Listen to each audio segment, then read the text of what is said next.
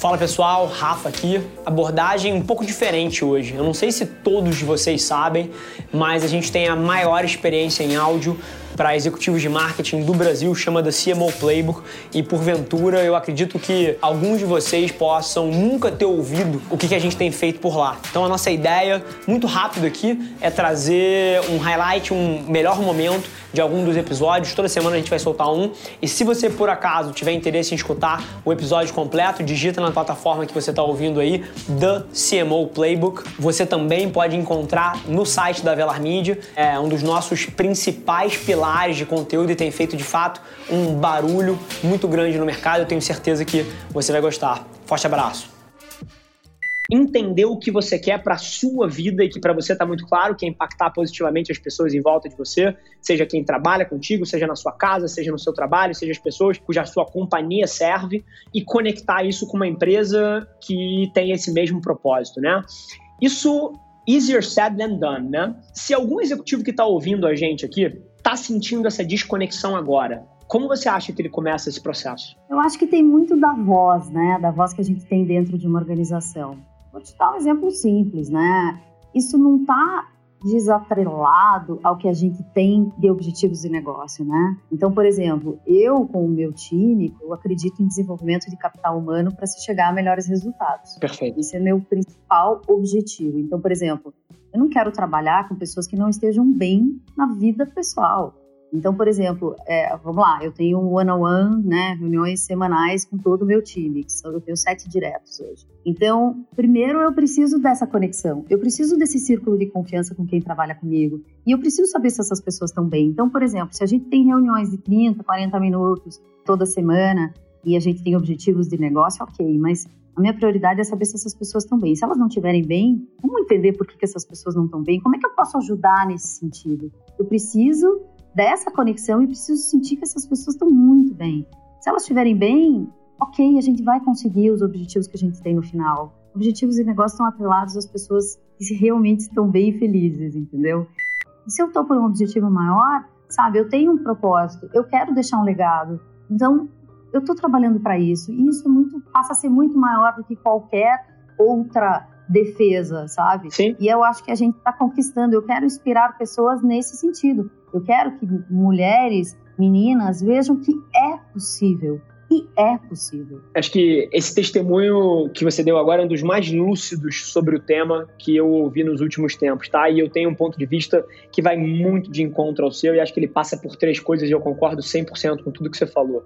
O primeiro deles é que eu acho que as pessoas tentam criar regras que sejam one size fits all, né? Então, pô, isso aqui é o que é certo, isso aqui é o que é errado, isso aqui é o que deve ser feito, aquilo é o que não deve ser feito. E assim, cada ser humano é um ser humano e todo mundo tem que se entender no seu microcosmo, com a sua visão, com as coisas que trazem felicidade para si e viver a vida de acordo com isso. Esse é um primeiro pilar. Segunda coisa é que o que você falou, eu acho que é um discurso que tem que ser mais tido, que é o seguinte: eu trabalho pra caramba, eu faço isso, eu faço aquilo, eu tenho pô, a minha agenda pessoal e o meu propósito que me move muito, me realiza, e cara, mas eu tenho momentos maravilhosos com os meus filhos. E aí eu acho que a narrativa por muitas vezes, e eu recebo muito essa pergunta, tipo assim, porque eu trabalho pra caramba, eu trabalho, assim, as pessoas acham que eu trabalho demais, eu, eu, trabalho é o meu hobby, é uma alocação de tempo muito natural para mim, e as pessoas me perguntam, Rafa, mas quando você tiver filho, você vai desacelerar um pouco, né?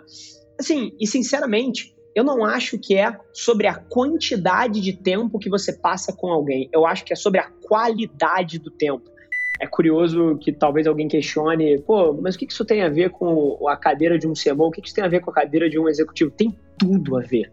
Tem tudo a ver. Os seres humanos são o centro da engrenagem e esse processo todo de autoconhecimento, de entender as dinâmicas, de como você conecta a sua vida com o que você faz, isso destrava potencial de uma forma fantástica e eu te agradeço de verdade por ter trazido tanta lucidez para o tema. Agora, virando 180 graus, nosso barco aqui, falar de negócio. A OLX, e, me corrija se eu estiver errado, longe de eu ser o maior especialista dessa mesa em OLX. Óbvio que conheço a companhia, mas acho que estou numa posição desprivilegiada aqui dos específicos.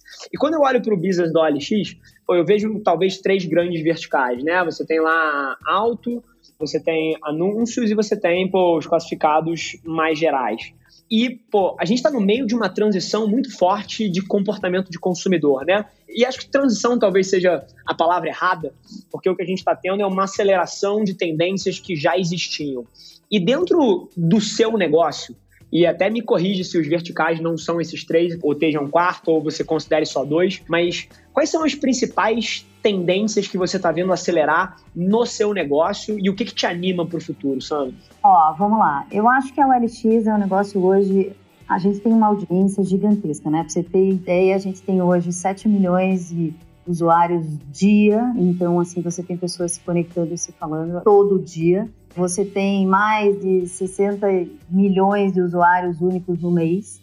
As nossas verticais, elas são altos, imóveis e a gente tem uma horizontal muito grande que são todas as outras. Ah, verdade. Vocês inclusive compraram o grupo Zap há pouco tempo, é verdade. Isso. Um play isso. muito forte na entrada do mercado de imobiliário, é verdade, verdade. É, então a gente tem aí um business muito grande hoje dentro de classificados, dentro da venda de novos, usados e tudo que funciona dentro da plataforma. O que acontece é que com o Covid as coisas mudaram um pouco para todo mundo. Então a gente tem algumas categorias que estão se destacando nesse momento. Você está sentada numa das principais cadeiras executivas que moldam o futuro do mercado, né? O papel do CMO é um papel de o the innovator, é o papel do cara que traz negócio, que traz inovação, que disrupta o mercado. O que, que mais te anima para os próximos cinco anos de você estar tá na posição que você está? E quais são algumas das coisas que você está olhando com carinho em termos, pode ser de tecnologia, de inovação, do que você quiser? Olha, a minha pauta ela é muito focada em humanização na tecnologia. Eu acredito muito que, assim, eu hoje, primeiro por eu estar numa marca que eu acredito, acho que a OLX, além do. A gente já falou sobre o propósito, a gente já falou sobre o impacto que gera na vida das pessoas, mas o que eu vejo com muitas discussões, e eu acho muito importante que elas aconteçam, é que, assim, a gente tem a tecnologia ao nosso alcance, elas evoluem, as coisas evoluem todo dia, o mundo muda o tempo todo no mundo né? Repetindo, o mundo muda o tempo todo no mundo. Tipo, é, é um pouco disso. Sim. A gente tem que ter um cuidado e entender que atrás da tecnologia a gente tem um ser humano. E se a gente desequilibra isso, a gente se perde. Então, assim, como usar a tecnologia para que ela gere impacto no mundo? Então, para mim, esse é o maior cuidado e a maior responsabilidade que a gente tem. As marcas têm uma responsabilidade social gigantesca e isso nunca pode ficar atrás do que a gente acredita. Então, eu entendo os objetivos do negócio, eles existem e a gente tem que fazer com que eles aconteçam. Isso, para mim, sempre estará como um drive daquilo que eu acredito, obviamente. Mas como hoje sou uma mulher de tecnologia, eu preciso trazer esse olhar de humanização da tecnologia para que ela gere mais impacto, mais resultados, mais negócios, mas que ela nunca esqueça a própria responsabilidade social dentro do contexto mundial. Para mim, isso é uma pauta muito grande. Aula, que aula. Bom, gente, super feliz que você ouviu esse trecho do The CMO Playbook, o podcast da Velar Media. Se você quiser ouvir o episódio na íntegra, é só você digitar no seu player, como eu falei, The CMO Playbook, ou ir no site da Velar Media e procurar pelo episódio mais recente. Vai ser um prazer te receber lá na outra plataforma. Não esquece de se inscrever, sai episódio novo toda segunda-feira, trazendo um grande nome desse mercado para bater um papo comigo. E, sinceramente, independente de você trabalhar especificamente com marketing ou publicidade, eu tenho certeza que tem capacidade de agregar valor para qualquer executivo. Te espero lá. Um abraço.